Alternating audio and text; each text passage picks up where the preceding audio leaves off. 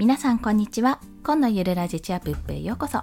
このラジオは働き方をカスタマイズするをコンセプトに収益の仕組み化とスキルで稼いでいくお話をしております。はい。ということで本日のお話は1ツイートで約60人フォロワーが増えた理由を考察してみるお話でございます。まあ、ちょっとプチバズを起こしましてですね、ツイッターで。その影響力が、えー、先週の話なんですけども、先週の火曜とか頭ですまあ1週間ぐらい経つんですけども、実はね、ちょこちょことね、まだね、いいねボタンが、というか、いいねの通知が来てるので、あ、こんな風に伸びていくんだなってことを感じているんですね。で、このツイートがどうしてこんなに伸びたのかっていうところに関してですね、ちょっと考察をしましたので、そちらをシェアしたいと思います。ということで今日はね、こんな人におすすめです。まあ、他のプチバズツイートとどう違っていたのかっていうところ、まあ、その違いを分析するっていうところと、もう一つはフォロワーを伸ばすためにどうしているんだっていうお話ですね。まあ、ちょっと私がまだ一月二月ぐらいしかやっていないんですけども、今までやってきた経験ね、この2ヶ月間ぐらいしかない経験をもとに、まあ、こういう差異があるなっていうツイッター研究を今日はお話ししたいと思います。ま、この放送のポイント3つありまして、先にそれを申し上げると、1つ目は、インフルエンサーのコンテンツを図解化したところってところです。はい。インフルエンサーのコンテンツを図解化したというところ。そして2つ目は、ボリュームが多くリーチが広い内容だったというところですね。ボリュームが多くリーチが広い内容だったというところ。そして最後が、これちょっと考察ですよ。あの自慢というか手前味噌なんですけども、他のツイートも有益な情報だった。他のツイートも有益な情報だったというところです。こちらの3つについてちょっと恥ずかしいんですけども、一つずつ解説をしていきます。まず、まあ、今回ですね、どんなツイートをしたかっていうと、まあ、あの、とあるインフルエンサーの方、まあ、京子先生ですね、YouTuber であり、副業の学校の私はもう勝手に校長先生と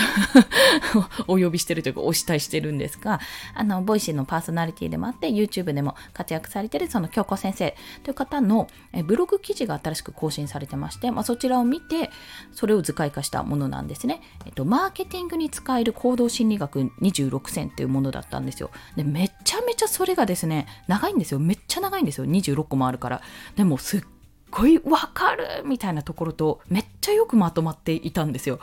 もうだから図解化する必要ないくらいまとまっていたんですね。正直言うとね。あ、これは確かに辞書代わりに使えるって思って、すっごい有益だったから、これ絶対図解しようと思ったんですね。その時。でもね、まあ、26個もあったらめちゃめちゃ要は時間がかかったんですよ。3日ぐらい制作するのにかかったかな。まあ、他のものもやりつつだったんで、まあ、それくらいちょっと練りながら作って、まあ、それを図解したってとこだったんですね。で、まあ、あの、やり方としては、3枚で、表紙1枚だから、3枚で収めるために、まあなんか本当に、えっと、こういう効果、まあ、効果の名前と1、何々効果って感じで、あとは図解っていうか、ちょっとアイコン使って、図を使って表現して、まあ、一言寄せるみたいな感じのをパッとこう一覧にして載せたものだったんです。まあ、それが、何が良かったかというと、まず、えっと、確実にインフルエンサーのリツイートが得られますよね。というのは、まあ、一個一個丁寧にね、もう本当もうブログの記事そのまんま転用したような、引用したようなことを書いていると、まあ、ただそれはブログを見ないでもいいかみたいな状態になってしまうので、結局その、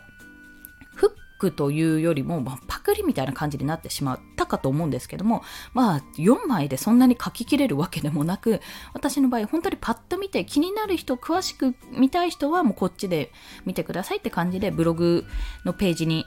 あの、リンクを貼って、ブログのページのリンクを貼ったんですよね。そんなような流れで作ったわけですよ。まあ、図解のツイート1個作って、それのリプランにブログのリンクページっていうような形で、ツイートをしました。まあ、そしたらやっぱり京子先生が反応してくださって、あのリツイートしてくださったのもそうですしそれを今回あのフリーランスの学校っていうコミュニティに私は入ってるんですけども、まあ、そちらのバズツイート課題、まあ、つあのバズツイートをやるぞ1日1バズみたいな感じのあのなんていうの、ゼミがあるんですよ。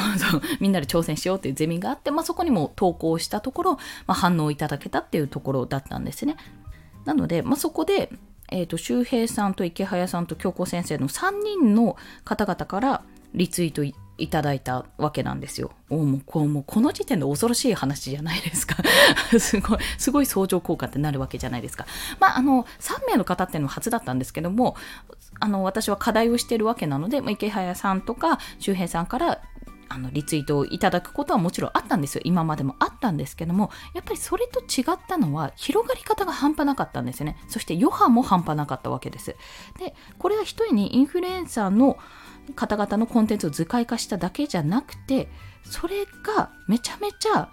良かったんですよね。言ってしまえば。すごい広まりやすい内容だったって話をこの2つ目でしたいと思います。でそれは何かというとボリュームが多くてリーチが広い内容要はボリュームがめちゃめちゃあったんですよ要は26線26個の内容をパッと一覧で分かるようにする文字じゃなくてしかも図でですよ分かるようにするってことだったんでそりゃボリュームはたっぷりですよね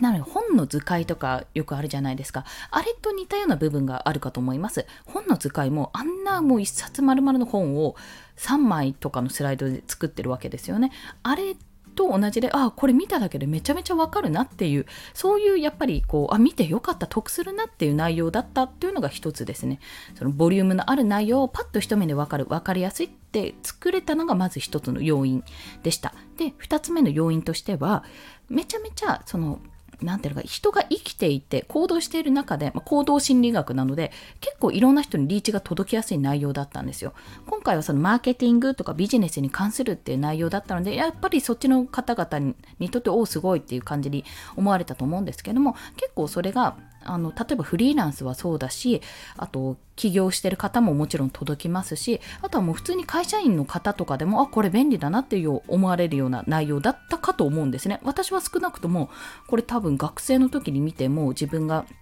営業の時に見てもあの会社員の時に見てもいずれにおいてもこれは役立ったなってすごい分かりやすいし面白いなって思ったブログ記事の内容だったんですね。でそんな形で要はいろんな人に届く内容をすっごい量は多いけどそれをパッと見こんな風にまとめたっていうところがめちゃめちゃ大きかったと考えられます。まあいい仕事しましたよ 何自分で言っちゃってんだって話なんですけど、でもね、これが大事なんだなって。図解って今までその Voicy の図解とかをしたんですけども、それもね、もちろん私自身あの頑張ってまとめたっていうのもあるのでそこがじゃあ薄っぺらいのかっていうとそういうわけではないんですよ。そういうわけではないんですがただ今回のその京子先生のブログがめちゃめちゃやっぱりボリュームがあったしいろんな人に届きやすい内容だったっていうところもあってそれを図解化したもう本当に本当にもう中身とかほとんどないんですよこんな感じあるよねぐらいの本当にそんなもうアイコンポンって載せるぐらいしかできなかったんですけどもそれが逆にあこれすごいなっていう風に引っかかるようになったっていうのがやっぱり大きかったんじゃないかなと思います。で、そこからそのビジネス関連なので、その京子先生とか、あの池原さんとか周平さんとか以外にも、もともと関わりがあった、えっ、ー、と、ノマドフリーランス、フリーランス、うん、でもう会社立ち上げるっておっしゃってたので、そろそろ社長さんになるんですけども、ロイさん、旅するフリーランス、今、北海道を拠点にしていろいろ本当に活動されているんですが、ロイさんも、あ、これはすごいっていう形でリツイートしてくださってて、あ、そんな風に届いたんだって思って、ちょっと本当にね、これは嬉しかったんですよ。あんまりね、なかなかそういうきっかけもなかったんですけども、あ、こういう方にも届くんだなっていうことにも気づけたので、まあ本当にあの、もう一度言うといい仕事をしたなと思っております。でも、あの、前提条件として、マジでブログの記事が良かったからなんですよってことを先に言いますね。これを自分のブログの記事とかでやったら、もっとさらに良かったんですけども、私はそこまでの、ちょっと、こと、コンテンツを作れてはいなかったというところでもあります。はい。そして最後が、他のツイートも有益な情報だったというところです。というのは、まあ、これは考察の一つなんですけども、ワンツイートだけでおそらくフォローはしないだろうと。まあこれは他のツイートもタイムラインもおそらく見ただろうしあとフォロワーさんの数じゃないなどちらかというとトップページのプロフィールとおそらくヘッダーとかアイコンとかは見たと思うんですよ。じゃないといきなりね、直接ダイレクトにフォローはしてなかったと思います。なんかそれも見られるんですけども、うん、確か見られたと思うんですが、確認したところそんなにいなかったはずなんですね。で、おそらく他の要素、私のそのタイムラインとかを見ても、あ、この人ちょっとフォローしとこうかなっていう方が結構いたんだと思われるんですよ。まあ、有益っていうか、結構、あ影響あるんだなとか、この図解もいいんじゃないっていうふうに思ってくださったと信じております。もしくはですね、もしくは、あの、京子先生がリツイートしてくださったことによって、京子先生ってあの、副業の学校というあのオンラインコミュニティを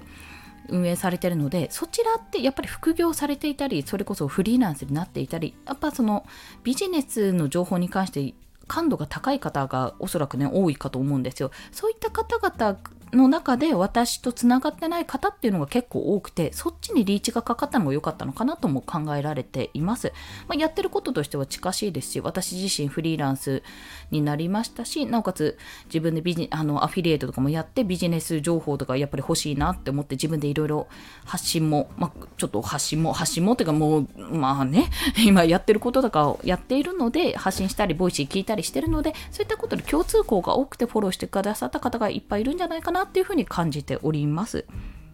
まあ、今回そんな風に分析をしまして、まあ、1ツイートで約60人のフォロワーさんが増えた理由というのを考察してみました。まあ、おそらくね、ここから離脱が増えてくると思うんですけども、まあ、それはあると思うんですが、それはしょうがないと思うんですけども、やっぱりあのこれだけ広まったっていうのはすごく嬉しいなと思ったので、まあ、自分は今後も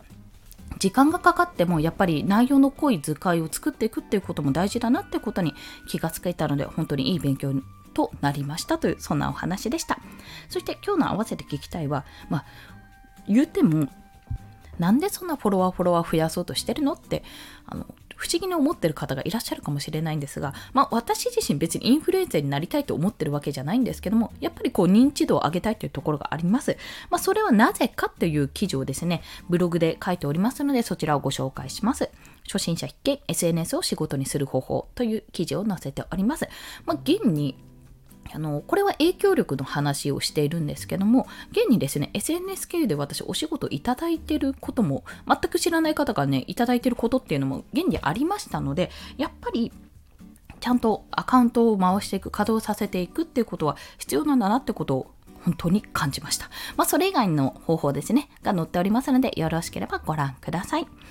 それでは今日もお聴きくださりありがとうございました。この放送、いいねと思われた方、ハートボタンもしくはレビューなど書いていただけると嬉しいです。また、スタンド FM では1日3放送しております。フォローしていただけると通知が朝昼晩と飛びますので、もしよろしければフォローもお願いいたします。まあはい。